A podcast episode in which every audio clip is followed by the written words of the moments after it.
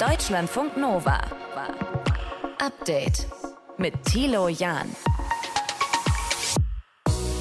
Was für ein Tag. 30. Mai, ein Montag, an dem die Nachrichten einen wirklich runterziehen können.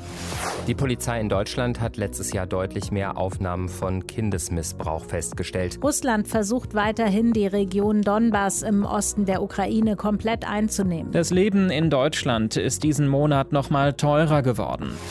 So klang das heute und im Einzelnen haben Ermittler zum Beispiel neue Fälle von sexualisierter Gewalt gegenüber Kindern aufgedeckt, sprechen von menschenverachtender Brutalität. Es gibt neue Angriffe in der Ukraine, das Leben in Deutschland. Es ist noch teurer geworden, eine Inflation, die man sonst nur aus den 1970ern kannte. Und dann ist da auch noch der Orca, der sich verschwommen hatte in der Seine in Frankreich und jetzt wohl gestorben ist.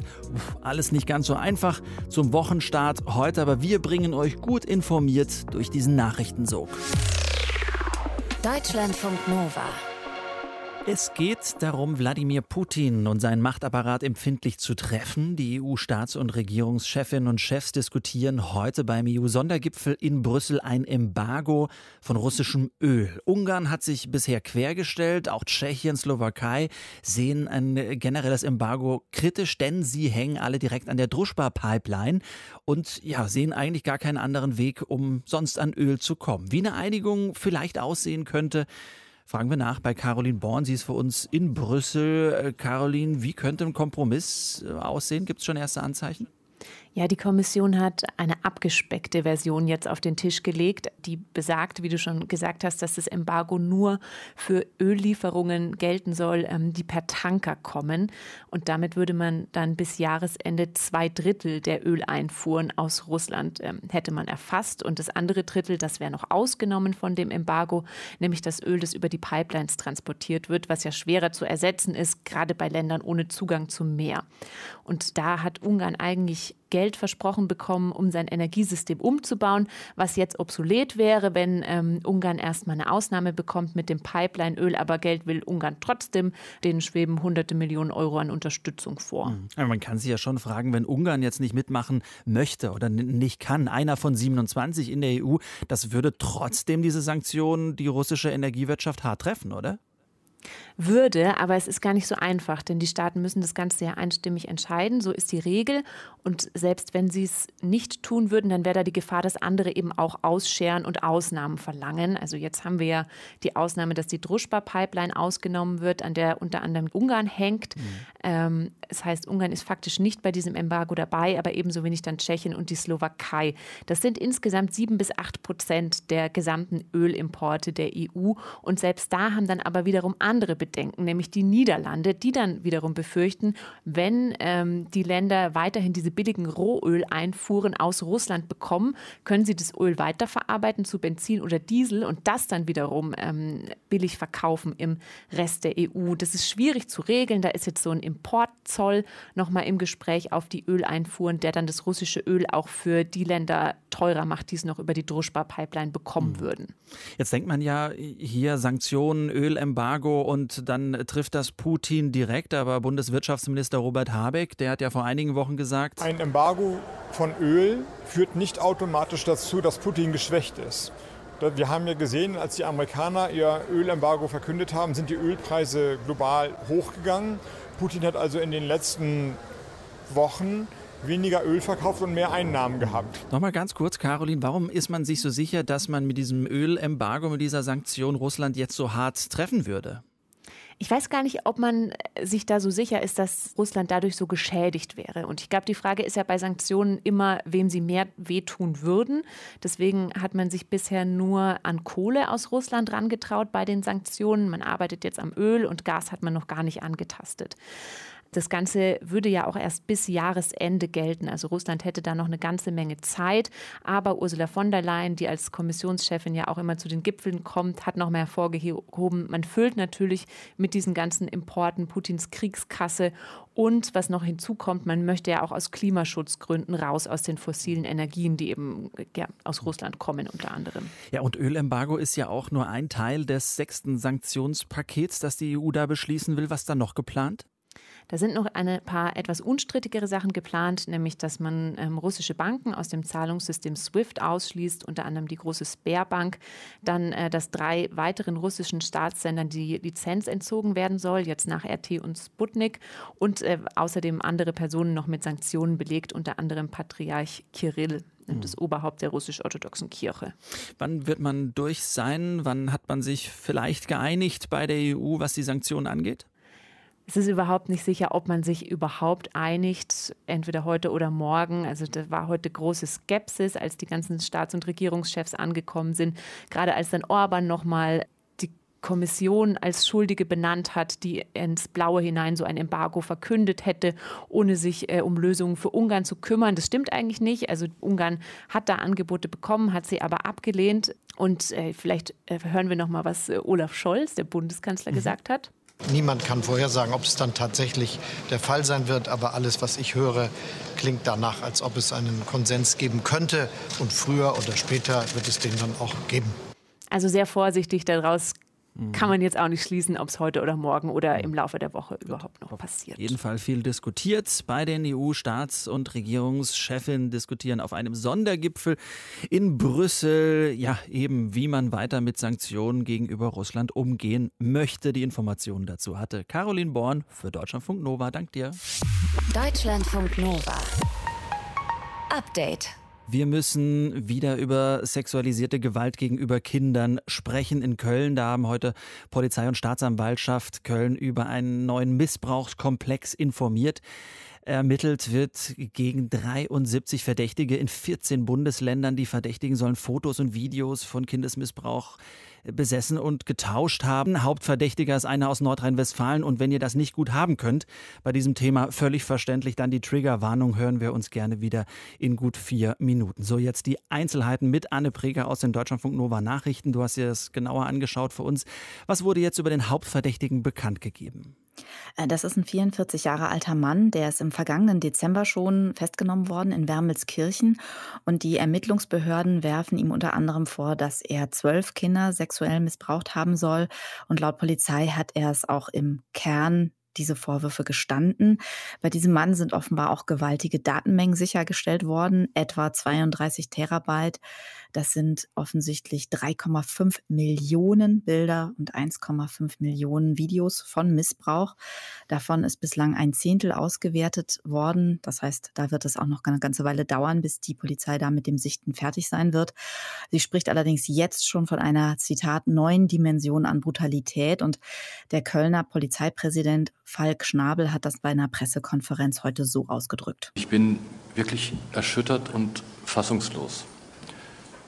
Ein solches Ausmaß an menschenverachtender Brutalität und gefühlloser Gleichgültigkeit gegenüber dem Leid von kleinen Kindern, den Schmerzen und ihren Schreien und ihrer offensichtlichen Angst, ist mir noch nicht begegnet und so etwas habe ich mir auch nicht vorstellen können. Was weiß die Polizei bisher über die Opfer? Also sie weiß, dass die Hälfte der Kinder, die dieser Hauptverdächtige missbraucht haben soll, jünger als drei Jahre waren. Zehn Jungen, zwei Mädchen. Die Taten sind offenbar an einem früheren Wohnort des Mannes passiert, etwa 20 Kilometer entfernt in Wuppertal. Und zwar in der Zeit zwischen 2005 und 2019. Der Mann hat da offensichtlich übers Internet seine Dienste als Babysitter angeboten und hat dann auf diese Weise Zugang zu den Kindern bekommen. Wenn die Polizei noch weiteres Bildmaterial auswertet und sichtet, könnte äh, das möglicherweise noch größere Kreise ziehen? Da könnten noch weitere Opfer entdeckt werden. Das halten die Behörden für möglich. Der Verdächtige stand also offenbar auch im Austausch mit mehr als 70 anderen Verdächtigen, die zum Teil ihrerseits auch Kinder missbraucht haben. Bislang konnte die Polizei 33 der Opfer identifizieren. Darunter waren auch fünf Säuglinge und auch Kinder mit Behinderungen. Und einige dieser Betroffenen, wenn man sich die Zeiträume anguckt, sind heute junge Erwachsene und die haben laut einem der Ermittler auch erst jetzt durch die Polizei erfahren, dass sie als Kinder missbraucht worden sind. Mehr als 70 Verdächtige, sagst du, das heißt, es ist ein komplett organisierter Ring, der da aufgedeckt wurde? Offenbar nicht. Also die Polizei sagt, dass sie bislang keine Hinweise darauf hat, dass da eine Vernetzung unter den Menschen war und dass das eine Gruppe war. Sie betrachtet die Situation aktuell eher so, dass der Hauptbeschuldigte allein gehandelt hat und mit anderen Tätern jeweils einzeln in Kontakt stand und Bei den übrigen Verdächtigen handelt es sich laut den Ermittlungsbehörden offenbar um Menschen, die diese Opfer persönlich kannten, die Kinder, nämlich um Väter, Nachbarn, Bekannte, Brüder oder Großväter der Opfer. Allein dieser Komplex aus Missbrauchsfällen ist unvorstellbar. Aber wenn man auf Deutschland schaut, nur ein Teil dessen, was an Straftaten wohl in diesem Bereich passiert. Dazu gab es heute auch nochmal aktuelle Statistiken. Ne? Genau, und zwar in Berlin. Da hat das Bundeskriminalamt bei einer Pressekonferenz aktuelle Zahlen für das Jahr 2021 äh, vorgestellt zu sexualisierter Gewalt an Kindern und Jugendlichen. Und demnach werden pro Tag durchschnittlich fast 50 Minderjährige zu Opfern. Also jeden Tag. Das sind also insgesamt knapp 18.000 Fälle natürlich nur die bekannt gewordenen. Die Dunkelziffer wird da auf ein Vielfaches geschätzt. Und äh, die Bundesinnenministerin Nancy Faeser hat sich dazu auch nochmal geäußert. Die hat von erschütternden Zahlen gesprochen und sie hat auch nochmal aufgerufen zu größerer Wachsamkeit und Sensibilität in der Gesellschaft, weil sie sagt, Missbrauchstaten werden oft im nächsten Umfeld begangen und Zitat, jeder Hinweis auf die Gefährdung eines Kindes sollte unbedingt ernst genommen werden. Absolut. In Köln, da haben die Ermittlungsbehörden heute Details zu einem neuen Komplex von sexualisierter Gewalt gegenüber Kindern und Jugendlichen bekannt gegeben. Es gibt Hilfe, ja, zum Beispiel telefonischer Art, das Telefon sexueller Missbrauch. Nummer bekommt ihr unter anrufen-hilfe.de und rund um die Uhr, das wisst ihr auch, gibt es äh, Hilfe und Menschen, die euch zuhören bei der Telefonseelsorge. Kostenlose Nummer gibt es auf telefonseelsorge.de. Deutschlandfunk Nova. Update. Hättet ihr gerne mehr Verantwortung in eurem Job? Nein? Und seid ihr ganz froh, dass ihr keine Führungspersönlichkeit seid und Position habt? Ja.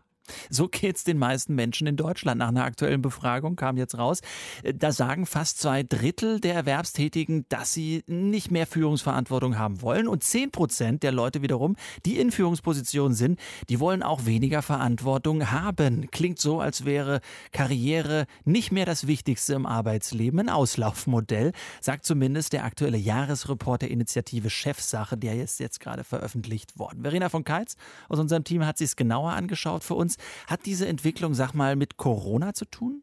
Meinst du, weil wir uns alle so privat gemütlich es gemacht haben zu Hause, mhm. schön zurückgezogen haben? Also man kann wohl schon sagen, dass das offenbar einen Trend verstärkt hat, den es aber schon vorher gab, ja. wie sich in den Reports der Initiative Chefsache schon immer gezeigt hat. Äh, Im aktuellen, da wurden im Februar 1688 Berufstätige befragt zwischen 18 und 69 Jahren, die mindestens 10 Stunden pro Woche arbeiten oder in Elternzeit sind. Also auf die Frage hin, möchte ich Führungsverantwortung haben, ja oder nein, ist tatsächlich immer weniger Appetit dabei. So hat es mir die Koordinatorin der Initiative Julia Sperling-Magro mhm. gesagt. Lass noch mal ganz kurz erklären, was ist das für eine Organisation? Also die Initiative Chefsache, das ist ein Netzwerk von Führungskräften aus Wirtschaft, aus Wissenschaft, aus dem öffentlichen Sektor und Medien, das sich für Chancengerechtigkeit von Frauen und Männern einsetzt. Und die Initiative will neue Konzepte für Arbeit und Karriere voranbringen, weil eben klar ist, dieses klassische Bild von Berufsleben und Karriereleiter passt einfach nicht mehr zu dem, was viele Menschen sich wünschen und anstreben. Und deshalb müssen Unternehmen sich verändern, weil sie sonst bald keine Leute mehr finden und schon gar keine, die leitende Position hm. übernehmen wollen. Ja, weniger Appetit, Appetitlosigkeit. Was hält die Menschen besonders davon ab, Chefin, Chef zu sein? Also wohl vor allem die Sorge, dass so eine Führungsposition immer nur mit sehr viel Arbeitsstunden zu machen ist. Die Hälfte der befragten ArbeitnehmerInnen, die sagt, der Grund, warum sie keine Führungsposition anstreben, sei, dass die mit zu viel Stress verbunden ist. Viele wollen eben auch eigentlich weniger arbeiten, weniger Stunden in der Woche, mehr Teilzeit, flexible Arbeit haben, Homeoffice-Optionen sozusagen in der Tasche haben, mehr Zeit zur Verfügung haben für Familie und Privatleben. Und dazu kommt auch noch, dass sich irgendwie grundsätzlich das Bild gewandelt hat, was du eigentlich als erfolgsreiches äh, Berufsleben definierst. Also die Hälfte der Befragten sagt, dazu würde nicht unbedingt eine Führungsposition gehören. Deshalb hat die klassische Karriereleiter mit hier viel Stress und 60-Stunden-Woche und mhm. so weiter eben auch stark an Attraktivität verloren. Das sehen auch viele Führungskräfte selbst so. Und deshalb will von denen ja auch ein Teil, also 10 Prozent, lieber weniger Verantwortung hat haben. Hat das äh, noch andere Gründe oder ist es das mit dem Stress gewesen? Äh, ja, es hat noch die Gründe, dass offenbar selbst in solchen Positionen es schwierig ist, Einfluss zu nehmen auf den Führungsstil in Unternehmen. Mhm. Ein Drittel der befragten Personen in leitenden Positionen, die sagten, dass sie gerne an der Art zu führen was ändern würden, dass aber eben die Rahmenbedingungen in den Unternehmen das einfach verhindern würden. Mhm. Also wir halten mal fest, viele hätten es gerne anders. Vielleicht ist einfach auch die Definition von Führungspersönlichkeit heute eine schwierige, so wie es damals ausgelegt wurde, ist es eben nicht mehr. Wie lässt sich das tatsächlich ändern? Also Julia Sperling-Magro, die sagt, beide Seiten, also Unternehmen und auch Arbeitnehmende, seien gefordert. Natürlich aber vor allem die Unternehmen selbst. Die müssen ändern, wie die Arbeit in Führungspositionen aussieht, mit weniger Arbeitszeitbelastung, mehr Flexibilität, weniger Präsenzpflicht. Corona hat ja ganz gut gezeigt, dass das funktionieren kann und dadurch werden diese Positionen dann auch für Frauen attraktiver. Vielleicht helfen auch flachere Hierarchien, bei denen die Verantwortung stärker auf mehrere Schultern verteilt wird. Mhm. Denn man muss einfach sagen, die Unternehmen sind sonst am Ende die Gekniffenen. Das weiß auch die Wirtschaft inzwischen, wenn sie keine guten Leute mehr kriegen. Es ist so offenkundig, dass wenn nichts getan wird, ein Unternehmen einfach seine Top-Talente verliert. Und da werden Unternehmen wach. Von daher bin ich zuversichtlich. Es ist wirklich eine, eine Generation von zukünftigen Führungskräften, die sagt, so möchten wir nicht arbeiten, so möchten wir nicht Karriere machen. Genau, aber auch äh, als Arbeitnehmerin solltest du das früh ansprechen, sagt sie, das Thema, was dir wichtig ist, welche Vorstellungen und Wünsche in Bezug auf Karriere du hast. Denn je mehr darüber gesprochen wird, auch von Seiten derjenigen, die halt in einem Unternehmen arbeiten, mhm. umso besser dringt es auch nach ganz oben durch. Auf jeden Fall. Abteilungsleitung, nein, danke, sagen offenbar immer mehr Menschen in Deutschland, die erwerbstätig sind. Und deshalb muss sich da ordentlich was ändern in den Unternehmen. Wie Arbeit und Karriere laufen, findet zumindest die Initiative Chefsache. Der Jahresreport, der aktuelle, wurde gerade veröffentlicht. Die Einzelheiten dazu hatte Verena von Keitz aus unserem Team. Deutschlandfunk Nova. Update. Wir sprechen über die Ukraine. Die Art und Weise, wie Russland die Oberhand in der Ukraine gewinnen will, hat gestern der ukrainische Präsident Zelensky so beschrieben. Відключення від телебачення. Sie schalten das Fernsehen ab, schneiden den Zugang zum Internet ab, dann wird nur das russische Programm ausgestrahlt, so beginnt dann der Informationskrieg. Die Vertreter der örtlichen Behörden werden eingekerkert oder sie sind bereits tot oder sie werden einer Schaufolter unterzogen. Dort ist Mittelalter. Diese Schilderungen lassen sich natürlich nicht unabhängig überprüfen, aber Augenzeugen berichten Ähnliches. Heute wurde weiter heftig gekämpft. Es wurden heftige Kämpfe gemeldet aus der Region Luhansk, also dem Donbass. Wir sprechen darüber mit Frederik Rother, der für uns äh, die aktuelle Situation in der Ukraine sich anschaut. Frederik, Russlands Außenminister Lavrov, der hat jetzt in einem Interview die Einnahme des ostukrainischen Donbass als bedingungslose Priorität bezeichnet. Was merkt man schon davon? Also erstmal, diese Aussagen sind nicht ganz neu. Schon seit Beginn des Krieges ist das ein Ziel, den Machtbereich der seit 2014 besetzten sogenannten Separatistenrepubliken in der Ostukraine auszudehnen. Und dazu gehört eben auch die Einnahme des Donbass, also der Verwaltungsgebiete Luhansk und Donetsk. Ja, und dass Russland diese Ziele verfolgt und da eine bedingungslose Priorität hat, wie Slavov sagt, das merkt man durchaus, weil die russischen Truppen und ihre Verbündeten sich seit Kriegsbeginn und verstärkt eben seit einigen Wochen auf den Donbass konzentrieren. Wir können ja mal genauer hinschauen auf das Gebiet Donetsk zum Beispiel. Das ist grob zur Hälfte schon unter russischer Kontrolle und das Gebiet Luhansk, da sind circa 90 Prozent schon unter russischer Kontrolle. Also seit Kriegsbeginn wurde da einiges erobert und jetzt fehlt nur noch die Einnahme von Severodonetsk. Das ist ja eine Stadt, über die haben wir viel gehört in den letzten Tagen und da wird wirklich stark gekämpft russische Soldaten offenbar schon in der Stadt, sagt die Ukraine, aber sie sagt auch, also die Lokalpolitiker zum Beispiel dort, dass man noch die Kontrolle habe. Nach allem, was wir wissen, ist Severodonetsk teilweise stark zerstört und Russland hat dort eben auch viele Kräfte mobilisiert sodass Severodonetsk in den nächsten Tagen oder Wochen auch wirklich in russische Hände fallen könnte. Mhm. Gleichzeitig wird auch im Süden der Ukraine gekämpft, vor allem in der Nähe von Cherson. Dort hat äh, das ukrainische Militär aber nach eigenen Angaben russische Truppen zurückgedrängt, also anderes Bild. Was weiß man darüber? Also es ist wichtig, denke ich, den Süden auch nicht aus dem Blick zu verlieren, trotz der Kämpfe im Donbass. Denn im Süden hat Russland schon weite Teile des Küstenstreifens am Schwarzen Meer besetzt und eben auch das Gebiet um die Großstadt Cherson, die wurde schon wenige Tage nach Kriegsbeginn eingenommen. Ja, und ukrainischen Angaben zufolge hat die eigene Armee hier mit einer Gegenoffensive begonnen vor so ein, zwei Tagen und offenbar auch, das ist die Einschätzung auch von Experten, direkt an der Kampflinie einige kleinere Dörfer zurückerobern können. Aber das sind nach allem, was wir wissen, begrenzte Erfolge, denn die russischen Truppen leisten Widerstand natürlich. Und nach Analysen von Militärexperten führt diese Gegenoffensive, also das darf man nicht erwarten, dass da jetzt die Ukraine hier in größerem Stil Gelände rund um Cherson zurückerobern kann. Es könnte eher darum gehen, russische Versuche zu stören, sich hier einzugraben und hier quasi die Verteidigungsfähigkeit zu erhöhen und auszubauen in den besetzten Gebieten. Und ein Ziel dieser Gegenoffensive könnte eben auch sein, die Versuche der Russen zu stören, die Macht im Gebiet Cherson weiter zu festigen. Da probieren die ja viel, indem sie mit lokalen Politikern zusammenarbeiten oder unliebsame Politiker verschwinden lassen, Druck auf die Bevölkerung ausüben. Aber muss man sehen, ob diese ukrainische Gegenoffensive jetzt hier hilft, diese Versuche der Russen äh, zu stören. Es wird wohl darüber verhandelt, auch was mit dem festgesetzten Getreide in ukrainischen Häfen passieren soll. Es gibt Medienberichte, jetzt wurde begonnen, ukrainisches Getreide nach Russland zu transportieren. Was weißt du darüber? Anscheinend wird jetzt Getreide nach Russland exportiert und zwar aus dem besetzten Gebiet Cherson. Das hat ein hoher Vertreter der von den Russen neu eingesetzten Verwaltung dort ähm, erzählt. Er hat das einer staatlichen russischen Nachrichtenagentur gesagt.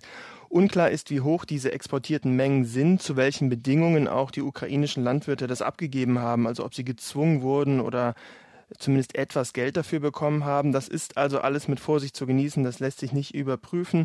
Aber es ist ein Muster dahinter doch irgendwie erkennbar, denn die Ukraine wirft Russland schon seit einiger Zeit vor, geerntetes Getreide zu stehlen, auch um es zu verkaufen.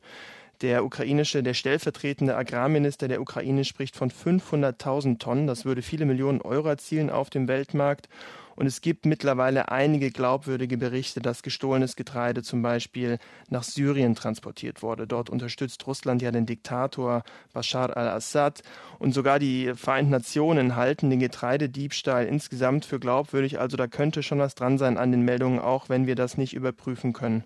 Soweit die Situation an diesem 30. Mai, an dem Montag. Frederik Rother war das über die aktuelle Situation in der Ukraine. Lieben Dank. Deutschlandfunk Nova. Update. Ich schnapp mir immer den E-Reader, lese dann so zwei Seiten und dann geht's in den Schlaf. Manche hören Podcasts und schlummern dann weg. Was beim Einschlafen hilft, das muss jeder für sich selbst rausfinden. In Italien, da hat jetzt ein Gästehaus aufgemacht, in dem man beim Geräusch von summenden Bienen einschlafen soll. Deutschlandfunk Nova Reporter Christian Schmidt hat mit dem Gastgeber gesprochen für uns und wollte herausfinden, können verschiedene Sounds wirklich beim Einschlafen helfen? Grottole, ein kleines Dorf ganz im Süden von Italien. Eine Trattoria, zwei Bars und ein bemerkenswertes Gästehaus. Ein Airbnb. Und bei den Geräuschen könnt ihr euch schon denken, dass die beiden Bs in Airbnb und B für Bienen stehen. More than what you can see is what you can listen. Erzählt mir Andrea Bauletti, einer der Gastgeber vom Wonder B&B in Grottole. Vor allem kommt es darauf an, was man hört. Denn das Haus, in dem man übernachtet, hat an der Decke einen Bienenstock installiert. Der soll bewirken, dass die Gäste besser einschlafen. Beim Summ-Summ-Sound der fleißigen Bienen. Und ja, der Bienenstock direkt über dem Bett ist dicht. Nein, es können keine Bienen nachts rauskommen. No, no, no, no. Einschlafen zu einem monotonen Summen. Das kann man sich ja eigentlich ganz gut vorstellen. Und da ist auch was dran, sagt Schlafforscherin Christine Blume, denn Naturgeräusche beruhigen. Da wissen wir, dass die den zu den wahrgenommenen Stress senken, aber auch die Stimmung verbessern und noch ein paar andere positive Effekte haben. Und da könnte man natürlich auch davon ausgehen, dass sich das positiv auf den Schlaf auswirkt. Dieses Summen hier, das ist technisch gesehen ein natürlich erzeugtes weißes Rauschen. Ein Bienenkasten über dem Bett erzeugt ein eintöniges Geräusch ohne große Lautstärkeschwankungen. Auf Englisch White Noise. Das hört sich so an, wenn es der Computer erzeugt. Und das kann dann schon das Einschlafen verbessern. Okay, zu dem großen Aber kommen wir gleich. Das Hören ist der einzige Sinn, der noch knallwach ist, auch im Schlaf. Für den Körper hat sich herausgestellt, dass er so am besten mögliche Gefahren mitbekommt. Früher waren es wilde Tiere, die sich in die Höhle sneaken, heute Einbrecher oder ein Wecker, der uns wecken soll. Aber all das ist auch der Grund, warum wir gut auf Geräusche reagieren, wenn wir sie zum Einschlafen benutzen. Und wir hören sie immer noch, selbst wenn wir schon wegdösen. Sie lenken uns von Gedanken ab, wir sind entspannter und da geht, Überraschung, eigentlich alles, meint Schlafforscherin Blum. Das ist sehr individuell. Also manche finden auch irgendwie Hard Rock oder so entspannend.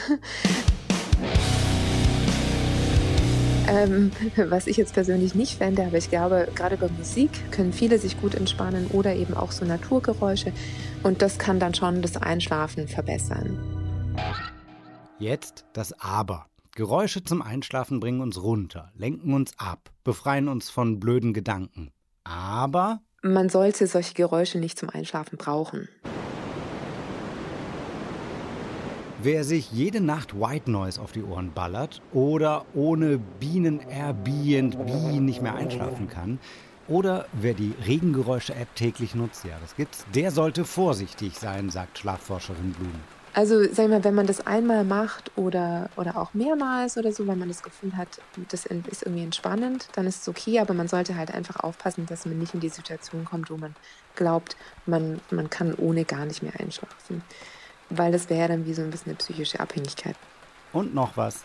Das hier. Hallo, herzlich willkommen zu einer neuen Folge. Das Kommt Podcast rein. UFO. Setzt euch rein. Leute, und damit herzlich willkommen zu einer neuen Folge Gemischtes Hack. Jan Böhmermann aus moin. Bremen. Ja, moin, grüß dich. Ist auch leider nicht das Beste. Machen ja viele von uns Hörspiele oder Podcasts zum Einschlafen. Doch leider gönnt es unserem Gehirn zu wenige Pausen. Natürlich bei so einem Podcast, da hört man schon irgendwie den Inhalt auch immer mit. Und das ist natürlich dann potenziell was, was eher davon abhält vom Einschlafen. Guter Kompromiss hier übrigens der Einschlafen-Podcast von Tobi Bayer, der bewusst langweiliges Zeug erzählt, um das Hirn auf Standby zu schalten. Hallo ihr Lieben und herzlich willkommen zum Einschlafen-Podcast. Ich bin Tobi und ich lese euch was zum Einschlafen vor, wenn ihr möchtet. Was die Naturgeräusche betrifft, sagt Schlafforscherin Blume, statt künstliche Natur auf dem Kopfhörer im Bett zu hören, vielleicht lieber vor dem Schlafen der echten Natur draußen lauschen. Das wäre vielleicht sogar noch in der Kombination mit der Bewegung dem Schlafen noch zuträglicher, als dass man es einfach nur beim Einschlafen hört. Deutschlandfunk Nova. Update. Immer Montag bis Freitag auf deutschlandfunknova.de und überall, wo es Podcasts gibt. Deutschlandfunk Nova